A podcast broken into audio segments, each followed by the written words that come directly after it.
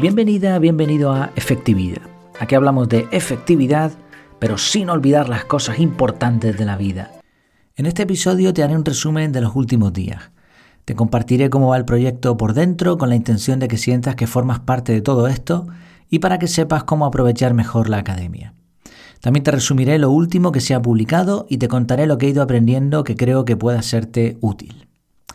Estamos en la semana 16 en cuanto a novedades de la academia, pues bueno, en general los últimos días han sido de retoques de estructura de ventas, con la idea de ofrecer más confianza a las personas que estén interesadas y al mismo tiempo dar comparativamente más valor a los que ya están en la academia.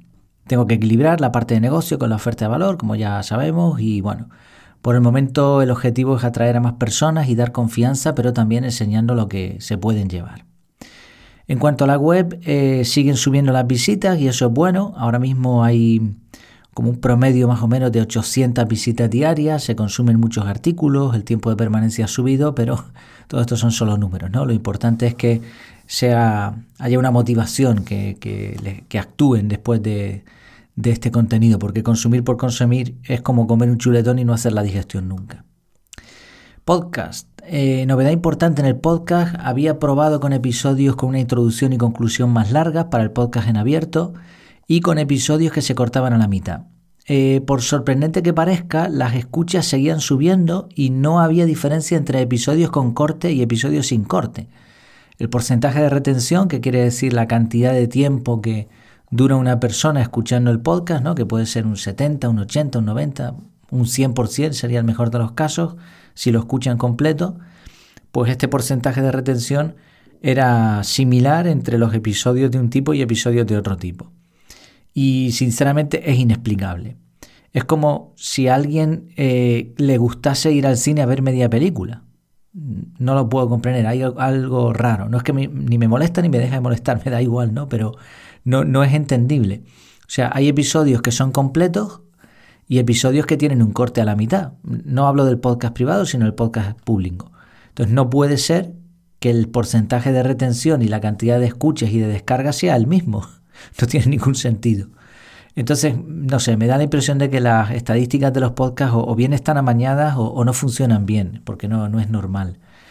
Y esto es algo que ya he sospechado en, en más ocasiones y no soy el único que piensa así. Así que, bueno, como siempre las estadísticas, pues es una cifra que te puede ayudar, pero al final la mejor, eh, las mejores gráficas es la gente que contacta contigo.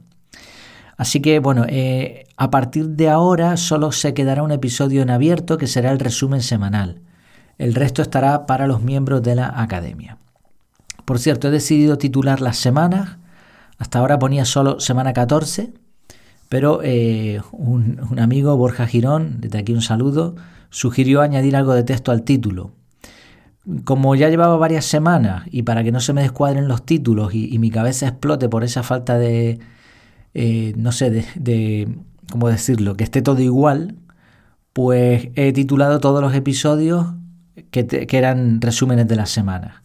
Y a lo tonto, eh, eso me ha permitido repasar el progreso de la academia y me ha gustado mucho, la verdad. En cuanto a episodios de la semana, el martes tuvimos un episodio sobre productos tangibles e intangibles. Resulta que la mente no procesa igual estos productos y vimos también algunas técnicas manipulativas que atacan a nuestro cerebro no racional y también cómo podemos eh, impedir que nos engañen. En el episodio del miércoles hablamos sobre las notas y los tres, las notas captura de información me refiero, y los tres objetivos por los que se puede tomar una nota, que sería recordar, no olvidar u olvidar. La conclusión es que muchas notas se mueren porque no las hemos tomado con el propósito adecuado. También repasamos cómo durante la historia ha habido en general diferentes objetivos para escribir.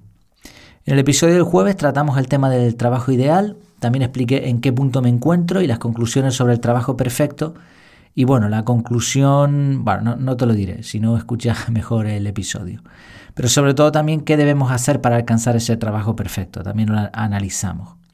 Y terminamos la semana resumiendo el reto del mes que fue tachar una tarea importante al día. En general creo que la sensación de progreso fue bastante alta y hay algunos matices aquí que, que en este episodio. Ya sabes que si no estás dentro de la academia, pues estos episodios están solo en privado. Bueno, en cuanto a vídeos, nada que reseñar por aquí. En cuanto a la newsletter, pues también gira a ser privada. Hasta ahora había mandado un boletín a todos los suscriptores y la diferencia es que los miembros de la academia lo recibían sin publicidad y al resto les añadía alguna oferta. Los resultados de esta estrategia han sido también pobres, así que he decidido que la newsletter sea solo para los miembros de la academia. Avisaré, a los suscriptores con esa lista que tengo de cualquier novedad cuando se termine un curso nuevo o alguna cosa así. Lo que he hecho ha sido mandar una newsletter de despedida aprovechando el cuento del sabio y la vaca, que es un cuento que enseña muchas lecciones. Hace pensar, desde luego. A los que no son miembros de la academia, pues les añadí algunas líneas explicando que dejaría de mandar esas reflexiones, porque a veces hasta que no nos quitan algo, algo que valoramos, pues no tomamos acción porque estamos muy cómodos. Aunque realmente no sea lo mejor. ¿eh? De ahí se. De ahí el, círculo este, ¿no? De, de confort, donde estamos a gusto, aunque no sea una situación ideal. Vamos, que mientras la vaca no se muera, pues eso, nos autolimitamos. En redes sociales, en la misma línea, finalmente mandé un mensaje en el canal de Telegram de que no compartiría más contenido por ahí, así que otro canal que, se cierra. Tenemos una clase programada para el lunes. El tema, bueno, si estás escuchando esto el lunes, yo lo estoy grabando mm, días antes, pues eso, para hoy. El tema será finanzas personales básicas. Es un tema que nos interesa a todos, sobre todo en este momento de crisis y de inflación galopante. Y algo que se comentó en el grupo es que hay bastante fricción a la hora de registrar los gastos. Pues compartiré un poco cómo lo hago yo y también eh, algunas estrategias que he ido encontrando a lo largo del tiempo, pero ya adelanto que no hay ninguna ideal, deberíamos encontrar la que más se adapte a nosotros, pero también al resto de personas que conviven con, con nosotros, para poder tener un registro adecuado y para que la contabilidad pues no, no se vaya al garete. En cuanto al reto del mes, se grabó un episodio, como ya comenté, así que no voy a añadir mucho más. Y ya tenemos nuevo reto que será sustituir un mal hábito por uno bueno, a ver qué tal nos va. En cuanto al grupo privado, fue interesante lo que se comentó sobre Maricondo. Parece ser que en una entrevista ha dicho algo así como que se ha dado por vencida, que tener tres hijos y lograr la paz ordenando tu casa no es tan sencillo. Y algunos miembros del grupo muy perspicazmente intuyeron que venía libro nuevo o algún programa de formación. Eh, bueno, cuando estaba preparándome esto anoté que no me extrañaría, pero realmente ya es una confirmación. leí esta mañana una noticia de que ha sacado un nuevo o que va a sacar un nuevo libro, ya está confirmado, con lo cual era esa estrategia. Una estrategia desde mi punto de vista bastante ineficaz porque mm, ¿qué pasa con el método? No? Lo que se propuso en el grupo fue usar sistemas flexibles que se puedan adaptar a las circunstancias y también priorizar, sobre todo cuando no podemos con todo. La organización del hogar tiene mucho que ver con el tiempo y aunque en esta sección del grupo privado hablen más las mujeres, mal ahí por nosotros los hombres, es evidente que nos puede enseñar muchísimo. Al fin y al cabo las tareas del hogar son una empresa más y su correcta gestión depende de lo efectivos que seamos. Se puede aplicar la efectividad perfectamente aquí. Seguramente haré un episodio sobre el tema, incluso estamos valorando hacer un debate. No he mirado cómo puse una encuesta para ver quién se apuntaba, pero no lo he mirado, la verdad. Eh, lo puedo mirar, pasa nada, habrá que ver y ya lo, diré de todas formas por el grupo. Eh, también se habló de Refine como fuente de aprendizaje. Refine es una aplicación a la que te suscribes, le dices tus intereses y a partir de ahí te va mostrando eh, artículos de páginas web con esos intereses. Refine tiene un algoritmo, obviamente, pero el algoritmo tiene la ventaja de que tú lo vas ajustando. Tú le dices, muéstrame menos de este tipo, eh, suscríbeme a tal página, etc. Además le dices que se limite a darte X artículos al día, por ejemplo, 5 artículos al día. Entonces está muy bien, pero a varias personas del grupo les parece que está siendo repetitivo y que se sienten también abrumadas por tener que leer varios artículos al día. A mí me gusta, pero también reconozco que es parte de mi trabajo, esta, esta parte de, estar al día con todas las noticias que tengan que ver con el desarrollo personal, inteligencia artificial, efectividad, finanzas, salud, todo esto. Es difícil conseguir una fuente de conocimiento estable y fiable que no sea repetitiva, porque Internet tiene su algoritmo, las redes sociales tienen su algoritmo. Lo más parecido sería una mezcla entre Feedly y Refine. Ninguna de las dos es perfecta porque Feedly tiene, tiene un trabajo detrás, tú tienes que suscribirte y a veces también se vuelve repetitiva porque le tienes que meter fuentes nuevas, algunas se agotan, eh, páginas web que desaparecen, etcétera. Entonces te limitas al final a lo que conoces y tenemos el riesgo de esa cámara de eco en donde solo escuchamos lo que ya, nos, lo que ya sabemos o lo que nos interesa. Y la verdadera formación se basa en también recibir eh, contenidos que, discrepen de lo que tú conoces o que sean totalmente nuevos.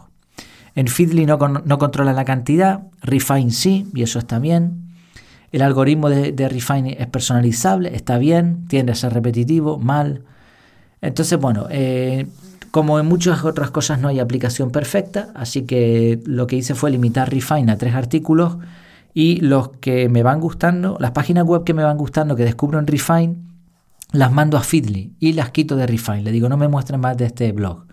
Y a, continuación me suscribo desde Feedly. Así lo voy enriqueciendo y bueno, creo que es una mezcla interesante, por lo menos para mí, ¿no? Eh, si es alguien que no tenga tanto tiempo disponible para esto, pues tendrá que limitar, elegir o simplemente pues ceñirse a un, a un ámbito como puede ser la misma academia. Pues oye, eh, ahí ya te vas a informar de toda esta temática. Noto también en el grupo que muchos temas están confluyendo, por ejemplo los retos o el club de lectura van tomando mejor forma, aunque se puede mejorar también, por supuesto.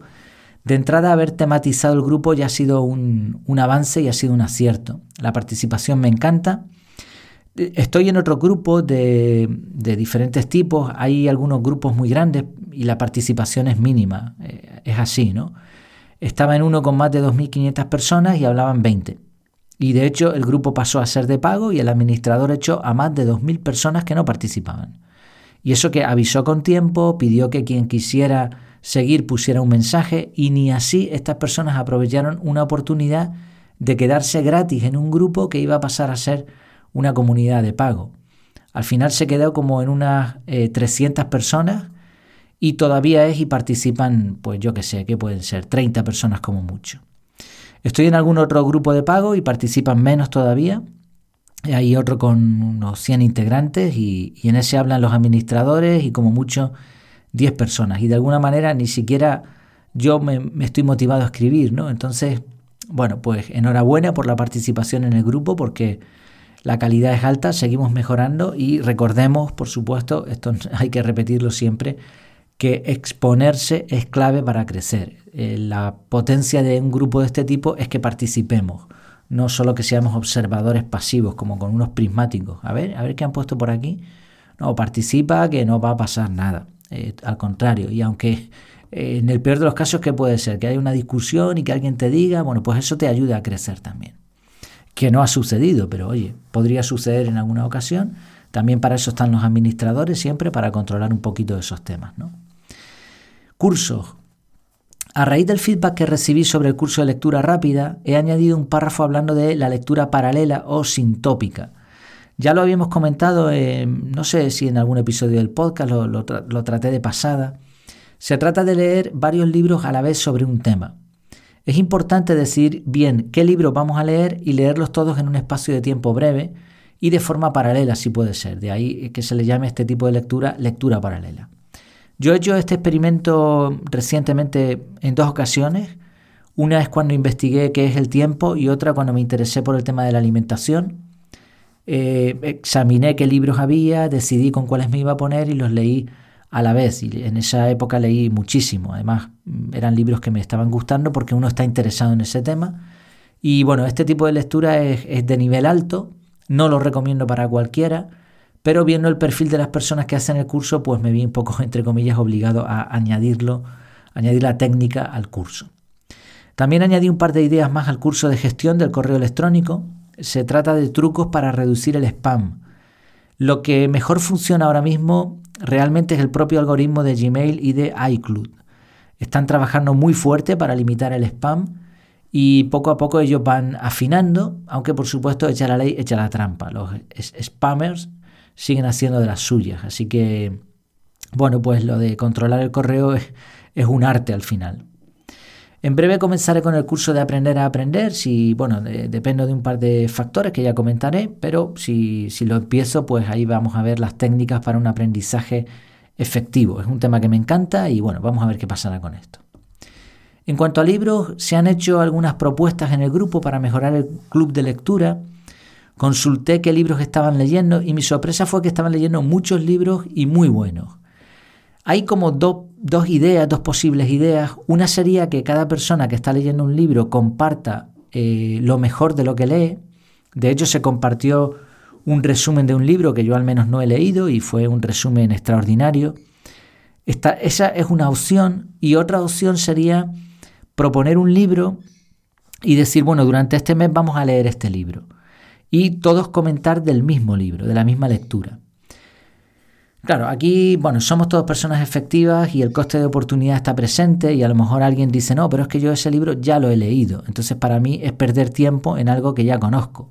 Otro a lo mejor dice, no, es que a mí no me interesa ese libro.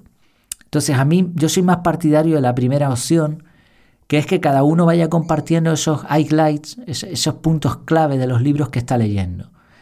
Entonces de esa manera mm, aprendemos lo mejor de los mejores libros y además sin necesidad de tener que leerlos, ¿no? sin tener que estar leyendo el mismo todo. Pero bueno, es un planteamiento que estoy estudiando, a ver qué hacemos, a ver qué le interesa a la mayoría, porque el club de lectura puede ser una herramienta también muy potente dentro del grupo. Vamos a pasar a aprendizajes que he tenido en Internet. Leí un artículo súper extenso sobre la revolución de la inteligencia artificial. Pondré eh, los enlaces en las notas del bueno, el artículo en donde me estoy basando. Este eh, artículo, a su vez, que, ya digo que es súper extenso, es casi un libro, tiene una segunda parte. Eh, dejaré los, los, enlaces a las dos. Yo me voy a referir a la primera. Es un artículo lleno de gráficos, con citas, que tardó en prepararse varias semanas. En primer lugar, se explica qué es una inteligencia artificial y el objetivo final, que obviamente es superar al conjunto de cerebros humanos que hayan existido en toda la historia. Este es el objetivo final. A partir de aquí, eh, es desconocido. Y antes de esto, pues es en el lugar en donde nos encontramos. Los pasos son ANI, inteligencia artificial débil, AGI, que sería la inteligencia artificial fuerte, similar a la humana, y la ASI, son siglas en inglés todo, ¿eh? superinteligencia artificial. Después se explica cómo ha avanzado y en qué punto estamos. Y aquí viene lo interesante. El progreso de la inteligencia artificial hasta ahora ha sido algorítmico. Esto quiere decir que si lo representásemos en un gráfico no sería una línea recta, sino una curva cada vez más ascendente. Mm, el gráfico sería exponencial. Y hay un párrafo que explica la velocidad de cómo va a suceder este avance en la inteligencia artificial. Dice, entonces, a medida que la inteligencia artificial aumente su inteligencia, lo veremos simplemente como un animal que se vuelve más inteligente. Luego, cuando alcance la capacidad más baja de la humanidad, el idiota del pueblo, entre comillas, diremos, oh, wow, es como un ser humano tonto, qué lindo. Lo único es que en el gran espectro de la inteligencia, todos los humanos, desde el idiota del pueblo hasta Einstein, están dentro de un rango muy pequeño. Así que justo después de alcanzar el nivel del idiota del pueblo y ser declarado AGI, que sería la inteligencia artificial casi humana, de repente será más inteligente que Einstein y no sabremos qué nos golpeó. Bueno, de momento ya se ha logrado emular el cerebro de un gusano de un milímetro de largo que consta de solo 302 neuronas en total. Esto fue ya hace algún tiempo. Y la previsión es que en 2025 habrá ordenadores capaces de realizar tantos cálculos por milisegundo como un cerebro humano estándar. Aplicando esta velocidad más la inteligencia artificial, es cuestión de tiempo que se pueda emular un cerebro. Algunos expertos creen que al ritmo actual podría aparecer un AGI, una inteligencia eh, artificial casi humana, en 2040 y un ASI en 2060. Dice otra cita de este artículo, se necesitan décadas para que el primer sistema de IA alcance una inteligencia general de bajo nivel, pero finalmente sucede. Una computadora es capaz de comprender el mundo que la rodea también como un niño humano de cuatro años. De repente, una hora después de alcanzar ese hito, el sistema genera la gran teoría de la física que unifica la relatividad general y la mecánica cuántica, algo que ningún ser humano ha podido hacer definitivamente. 90 minutos después, la inteligencia artificial se ha convertido en un ASI 170.000 veces más inteligente que un humano. Bueno, esto es una suposición, ya decíamos que los plazos no son tan, tan cortos, pero bueno, depende del experto que mires, hay algunos que están vaticinando que en 2045 tendremos una ASI y no son cálculos mm, aleatorios ni descabellados para nada. Se basan en, en diferentes ciclos que están estudiados y que hasta ahora se han, se han cumplido tal y como se ha predicho. ¿Qué pasa con una ASI, una inteligencia artificial que sea 170.000 veces más inteligente que un ser humano? Pues a partir de ahí cosas como revertir el envejecimiento, viajar a la velocidad de la luz o exterminar la vida eh, serían plausibles. Y, y ojo con esto porque decía el artículo y lo explicaba muy bien, no sé si el primero o el segundo, que una ASI eh, con unas cuantas veces más inteligente que sea que un ser humano, eh, ya sería capaz no solamente de utilizar Wi-Fi, Wi-Fi, ¿no? sino que a lo mejor podría utilizar las partículas del espacio para hacer lo que quisiera. O sea, que no va a ser tan sencillo como decir, uy, esto eh, nos ha superado, vamos a desenchufarla. No, no, no es, porque es mucho más inteligente que tú. O sea, tú como ser humano, para una ASI, serás como un niño pequeño eh, intentando eh, vencer a un gorila o algo así, no sé, o sea, es que se, escapa un poco de, lo que podemos comprender todo este tema. El artículo cierra con una pregunta, el primer artículo, para una pregunta para explotar cerebros. Dice, en lo que a nosotros respecta, si surge un ASI, ahora hay un Dios omnipotente en la Tierra. Y la pregunta más importante para nosotros es, ¿será un Dios agradable? Claro, dando por sentado de que un Dios omnipotente que ya existiera permitiera un ASI. Y mi pregunta es, ¿y esto qué es? ¿Ciencia ficción o está siendo ya una película basada en hechos reales? Bueno, pues es un tema fascinante, a mí por lo menos me lo parece, porque lo estamos viendo en directo. Esa es la sensación al menos que tengo yo. Eh, ya tenemos eh, chat eh, GPT con, con una inteligencia artificial que está basada en datos de hace años o sea, no está actualizada. Lo que estamos viendo no tiene datos, no sé si, era del 2019, me parece que era el límite. O sea, si le preguntas de cosas que han sucedido recientemente, en un inicio no las sabía, ahora pues ya tiene la capacidad de que tú le preguntas algo, no lo sabe y en un par de horas ya lo sabe, o incluso en menos tiempo. O sea, ojo al conocimiento que está acumulando. Pero es que Google eh, ha dicho que, no sé, en estos días me parece que era, va a hacer un anuncio con respecto a su propia inteligencia artificial y Chat, eh, chat eh, GPT va a pasar a la versión 4, que va a ser todavía mucho más potente. Entonces, bueno, pues estamos viendo eso, una inteligencia artificial que es capaz de responderte preguntas en tu propio lenguaje, como si fuese un humano, que es capaz de de aprobar exámenes de selectividad, de sacarse la carrera de medicina sin que un experto se dé cuenta. O sea, bueno, eh, ojo con esto porque no es ninguna tontería. Y desde luego va a ser el tema del 2023. Un artículo de Chris Bailey diferencia entre dos tipos de consejos sobre productividad. Pasamos de tema ya.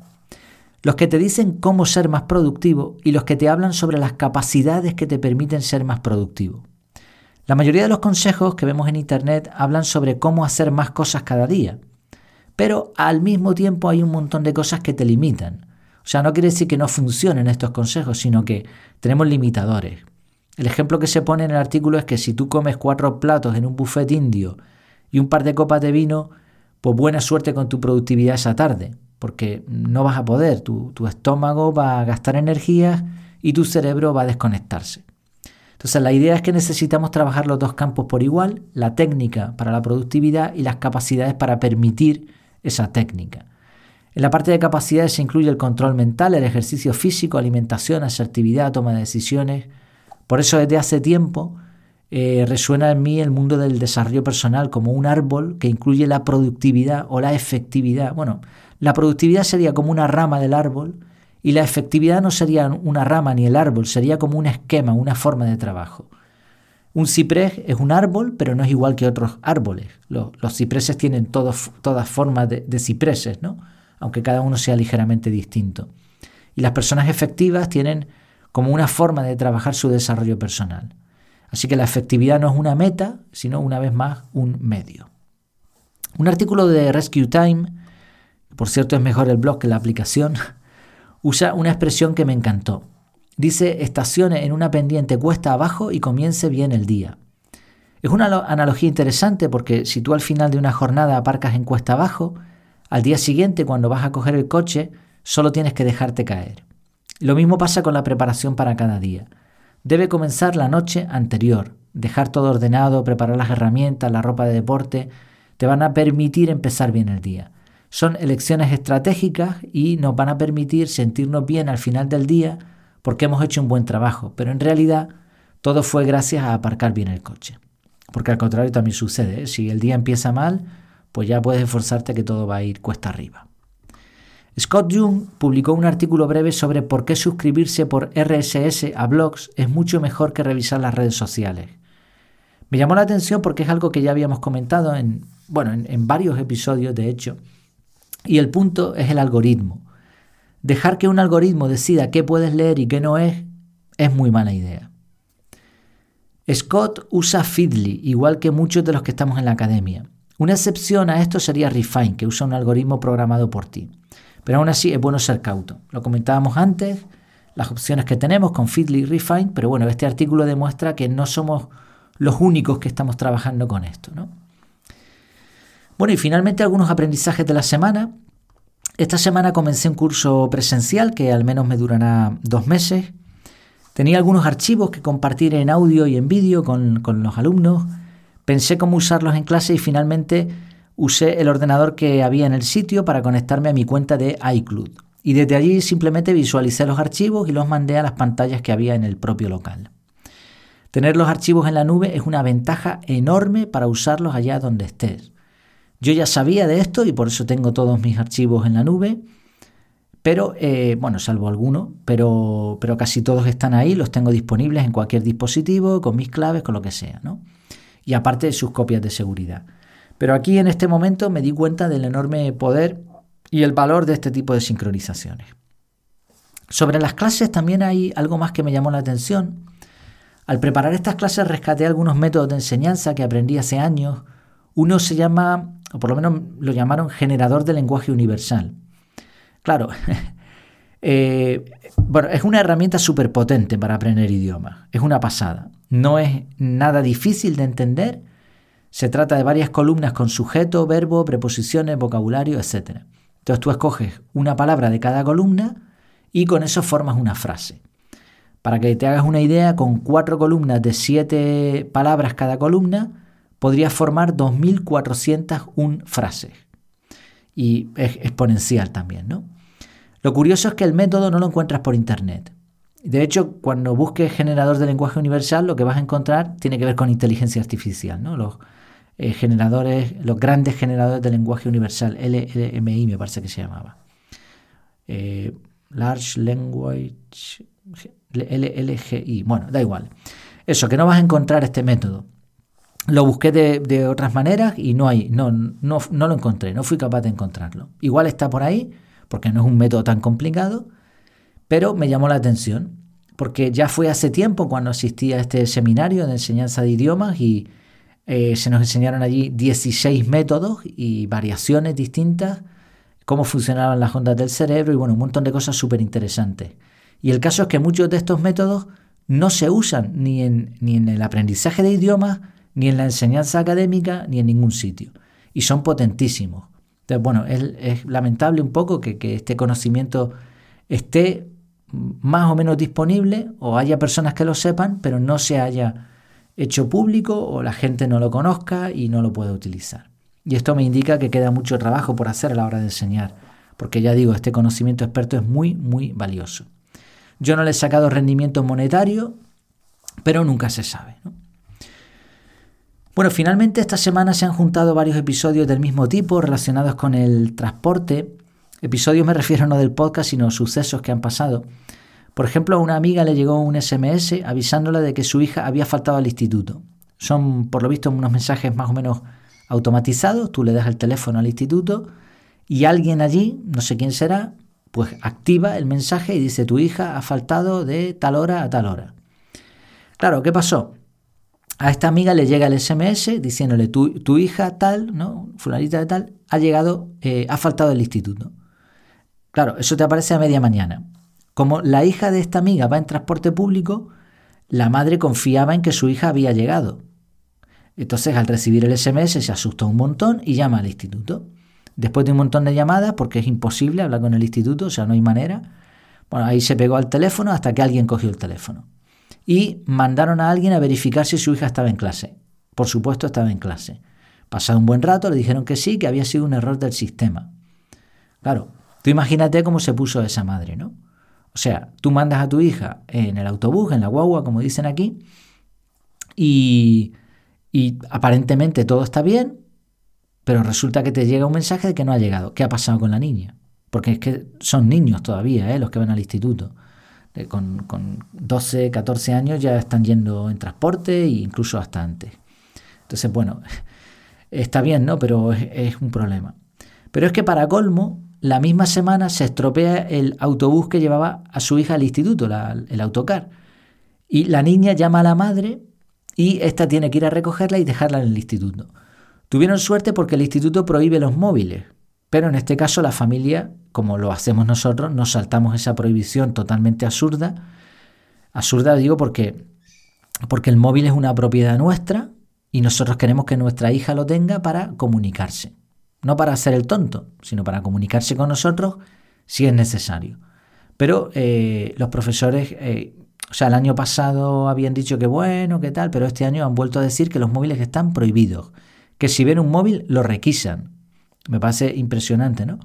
Yo entiendo lo que, por qué lo hacen, pero eh, para mí es un bien que mi hija tenga un móvil porque así se puede comunicar conmigo en caso de que suceda algo, ¿no? Bueno, eh, vale, da igual, aquí hay opiniones y cada cual pensará lo mismo. A mí me da mucha seguridad y gracias a eso pudieron ir a recoger a la chiquilla y llevarla. En la misma semana todo esto fue como en tres días. A un amigo se le llevó el coche a la grúa porque resulta que había aparcado en un sitio, no puso el freno de mano bien, el coche se empezó a mover lentamente, no sé si llegó a golpear a otro y se quedó como en medio de la calle. Y claro, llamaron a la policía, llegó la grúa, se llevó el coche. Pues al día siguiente tuvo que ir a recogerlo y no sé, pagar la multa o lo que fuese. Otra persona fue a recoger el coche por la noche y se encontró la rueda pinchada. Me recordó a mis padres que decidieron quitar el coche por encontrárselo con dos ruedas pinchadas. Mi padre dijo, bueno, para lo que lo utilizo, pues mira, ya esto ha sido ya la última, pues fuera coche. Y bueno, todo esto es una alerta, eh, estos sucesos así acumulados, es una alerta porque yo no sé si el transporte mejorará, si habrá taxis voladores en plan dron, pero mientras tanto todo lo que se puede hacer desde casa o caminando, desde luego es preferible. Así que es para pensárselo. Eh, a veces incluso una mudanza a un sitio donde tengamos las cosas más a mano pues puede ser interesante, porque desde luego el transporte da muchos, muchos problemas. Bueno, pues este ha sido el resumen de la semana.